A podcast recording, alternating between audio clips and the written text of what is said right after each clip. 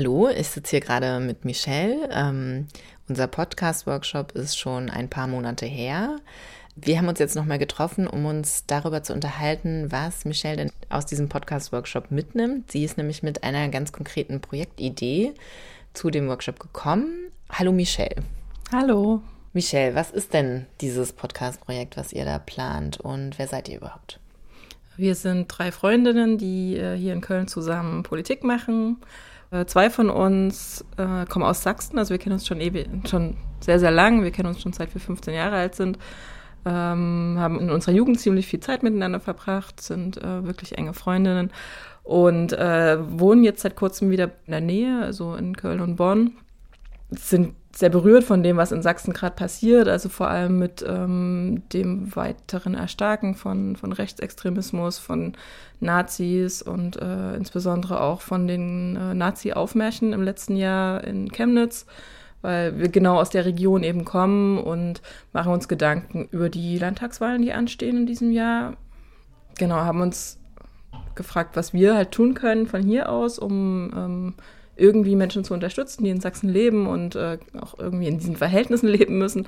Und wir wollen eine Podcast-Reihe zusammen machen und zwar Leute in Sachsen besuchen, vornehmlich im ländlichen Raum, die dort aktiv sind gegen die sogenannten sächsischen Zustände, also die sich irgendwie engagieren, entweder gegen den Rechtsruck, gegen Nazis, für Geflüchtete, für Vielfalt, oder insgesamt für ein gutes Leben ähm, auf dem Lande und vor allem auch äh, im, ja, in Sachsen letztendlich. Und äh, warum habt ihr euch dafür entschieden? Warum wollt ihr das machen? Ähm, weil wir finden, dass es zu wenig positive Geschichten gibt ähm, über Menschen, die in Sachsen leben, die dort ähm, aktiv was tun für irgendwie eine demokratische Gesellschaft, in der alle gut leben können und äh, in der es keine Ausgrenzung gibt. Und wir sind sicher, dass es diese Geschichten gibt, wahrscheinlich auch zuhauf. Und dass die Menschen, die aber diese Arbeit machen, neben ihrer Arbeit gar keine Zeit haben, da viel drüber zu reden oder es vielleicht auch nicht machen wollen, weil man macht es ja, weil man es wichtig findet und nicht, weil man damit irgendwie äh, dafür Applaus bekommen möchte. Und wir wollen unseren kleinen Beitrag dazu leisten, zu zeigen, dass es die Leute gibt dass die cool sind und dass es die eben nicht nur, keine Ahnung, in Köln gibt oder in Hamburg, sondern auch in Chemnitz oder neben Chemnitz im kleinen Dorf. Und wie sind die zum Beispiel politisch aktiv? Kannst du ein paar Beispiele nennen?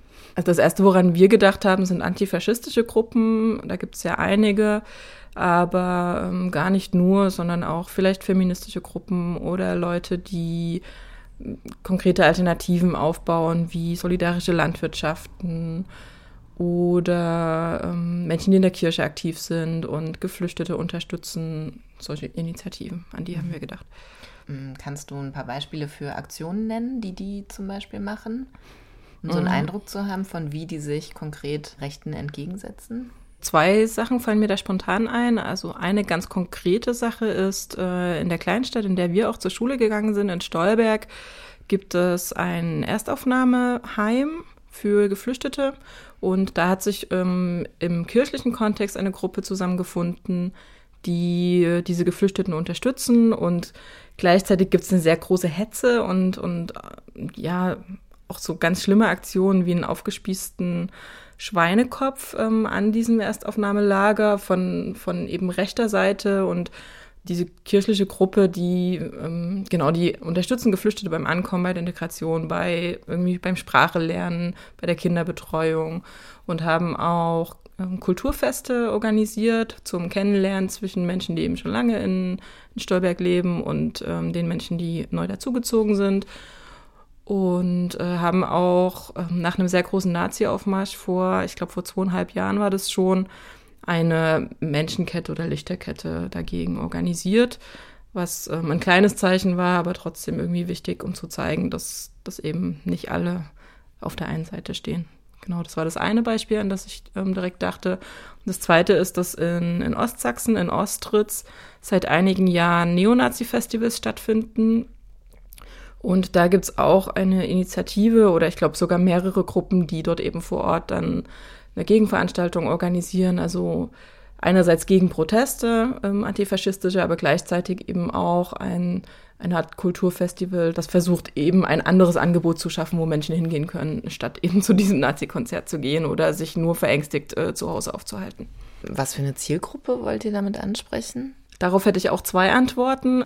Einmal wollen wir konkret Menschen stärken, die eben aktiv sind. Ich habe oft das Gefühl, dass sehr viel über das Negative gesprochen wird, was zweifellos da ist, aber dass es halt auch wichtig ist zu hören, dass es Leute gibt, die das halt nicht einfach so hinnehmen, sondern die was tun, ähm, die sich organisieren, die zu, sich zusammenfinden und ähm, denen quasi eine Stimme zu geben, also die hörbar zu machen. Das ist so das eine Ziel. Und das zweite Ziel ist, ja, auch so ein bisschen dieses, es gibt irgendwie in, im Osten nur Nazis, dem was entgegenzusetzen, so, das stimmt halt nicht.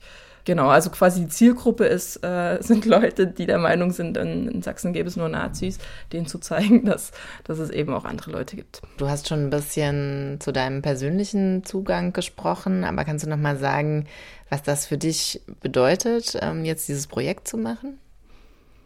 Wenn man Menschen in Sachsen fragt, was können wir machen, um euch zu helfen, ist die erste Antwort, zieht hierher. Die zweite Antwort ist, unterstützt uns mit Geld.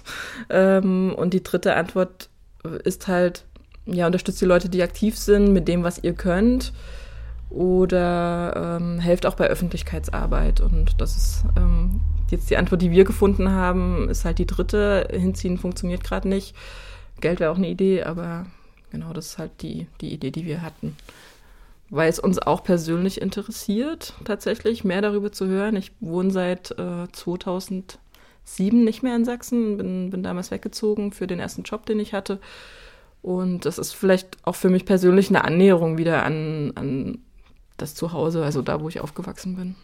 Mhm. Um nochmal auf den Workshop äh, zu sprechen zu kommen, also Geschichten vom Rand, ein feministischer Podcast-Workshop war der Titel. Ähm, was hast du da für dich mitgenommen, ähm, was du glaubst, jetzt in dem Projekt umsetzen zu können, auch vielleicht jenseits von der rein technischen Seite? Ja, zunächst mal diese Idee, äh, solidarisch-empathische Interviews zu führen solidarisch und empathisch auf Menschen zuzugehen und äh, deren Geschichten abbilden zu wollen und worauf wir da achten sollten bei der Interviewführung, wie, wie wir die Vorbereitung gestalten können, ähm, so ein paar konkrete Tipps zu Fragestellungen oder zur Eingrenzung des, des Interviewthemas. Ähm, dazu habe ich ziemlich viel mitgenommen. Was auch wichtig ist oder was ich mitgenommen habe, ist, dass, ähm, dass man als aufnehmende Person oder als interviewende Person eine große Verantwortung trägt für das, was die Menschen einem da aufs Mikrofon sprechen oder aufs Aufnahmegerät sprechen. Und dass manchmal die Intimität der Situation vielleicht ähm, die Leute vergessen lässt, was sie gerade erzählen und dass es sehr wichtig ist, also mit einem großen Verantwortungsbewusstsein aufzunehmen, nachzuhören und auch vor der Veröffentlichung nochmal durchzudenken und gegebenenfalls rückzukoppeln. Wenn jetzt Leute das äh, Interview hören und denken, ah, ich wohne auch in Sachsen und ich mache da auch was und hätte irgendwie Lust mit Michelle zu sprechen, ihr das mal zu erzählen, ähm, was können die machen? Wo können die sich melden? Ähm, die können sich total gern bei uns melden, ähm, am besten auf der E-Mail-Adresse, die wir dann äh, mit online stellen. Und äh, auch nicht nur, wenn Leute das über sich selbst denken, sondern vielleicht auch von ihrer Nachbarin oder von einem guten Freund, dann äh, meldet euch gern. Und genau, wir sind auf jeden Fall noch auf der Suche nach Interviewpartnerinnen. Ja, danke erstmal für das Interview. Ähm, es freut mich auf jeden Fall zu hören, dass aus diesem Workshop äh, noch andere Sachen entstehen und so wir irgendwie daran mitwirken konnten, Podcast-Projekte auf die Beine zu helfen. Und ich bin auf jeden Fall sehr gespannt, von eurem Podcast zu hören und wünsche euch viel Glück. Vielen, vielen Dank.